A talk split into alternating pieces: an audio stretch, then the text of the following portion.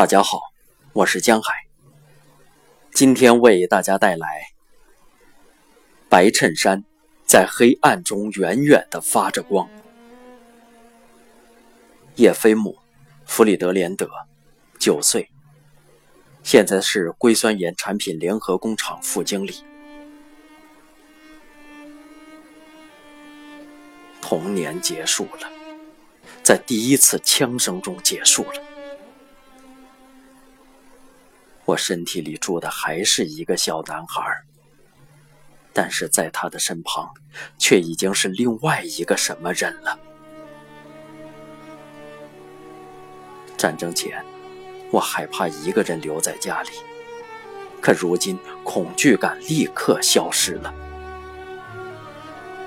那些据说坐在壁炉后面的妈妈的家神们，我已经不相信了，他也想不起他们来了。我们乘坐着大车，离开了霍基姆斯克。妈妈买了一筐苹果，放在我和妹妹跟前。我们就吃这些苹果。轰炸开始了，妹妹的手里有两个漂亮的苹果，我们为了这两个苹果争执起来。她不给我，妈妈骂我们：“快藏起来！”可我们还在争抢苹果，直到我请求妹妹，哪怕给我一个也好，要不然把我们打死了，我都来不及尝。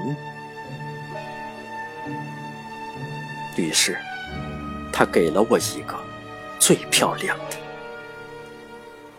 此时，轰炸停止了，我没吃这个可爱的苹果。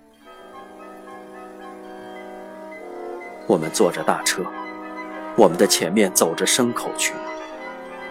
从父亲那里得知，这些都不是普通的奶牛，而是种畜，他们都是花了大价钱从国外购进的。我记得，父亲当时不能给我解释清楚，一大笔钱到底是多少。后来他举了个例子，每头牛的价格。相当于一台拖拉机的价格，一辆坦克车的价格。既然是坦克，也就是说，那肯定是很多钱了。我们都很珍惜每一头奶牛。可以说，我是生长在一个畜牧技术家庭的，我很喜欢动物。连续轰炸过后，我们没有了马车。我走在牲口群的前面，我在自己的屁股上绑了一条绳子。奶牛们有很长时间不能习惯轰炸，它们体型沉重，不习惯走很长的路，它们的蹄子都开裂了，疲惫至极。枪炮袭击后，很难再把它们赶到一起。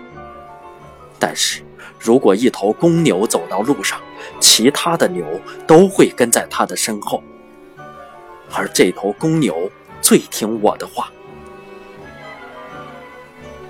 深夜的时候，母亲不知在哪里为我洗干净了白色的衬衫。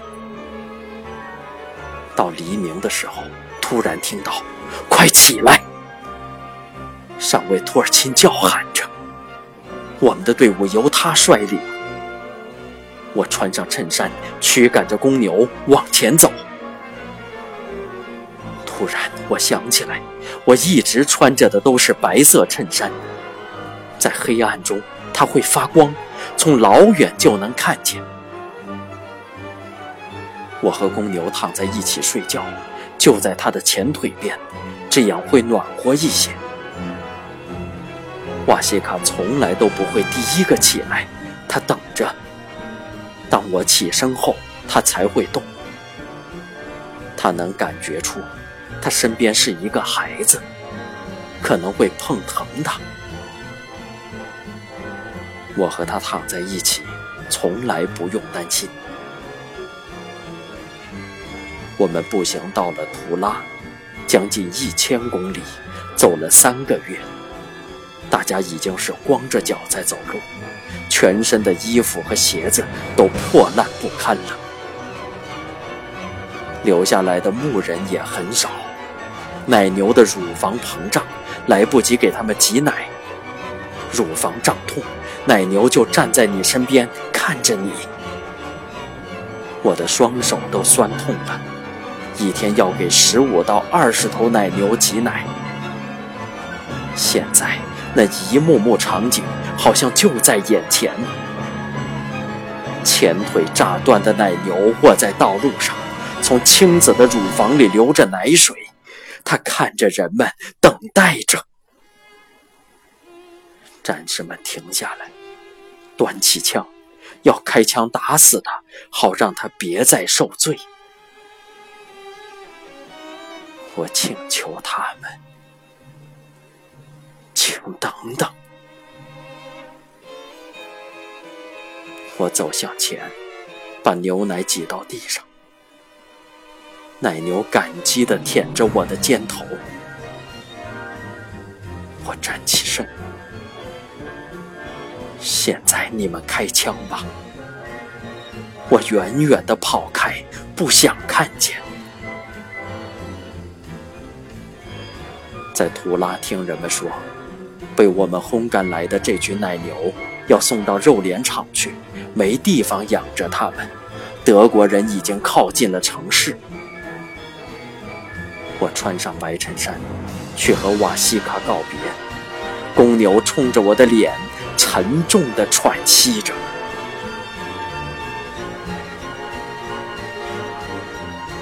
一九四五年八月，我们返回了家园。快到达奥尔沙的时候，那一刻，我正站在窗口旁。妈妈走过来，打开窗子。妈妈说：“你闻到我们沼泽地的气味了吗？”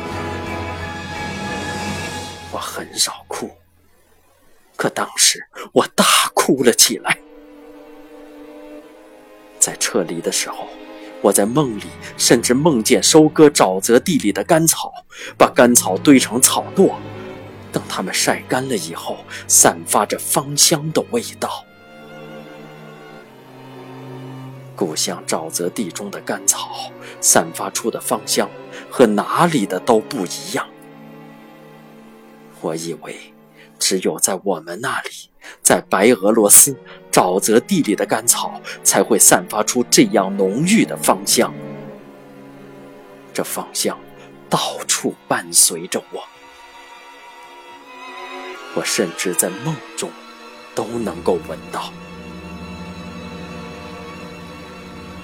胜利日那天，邻居科利亚叔叔跑到街上，向着天空开枪。男孩子们围住他，克里亚叔叔给我，克里亚叔叔给我。他挨个给了所有的孩子们。于是，我平生第一次开了一枪。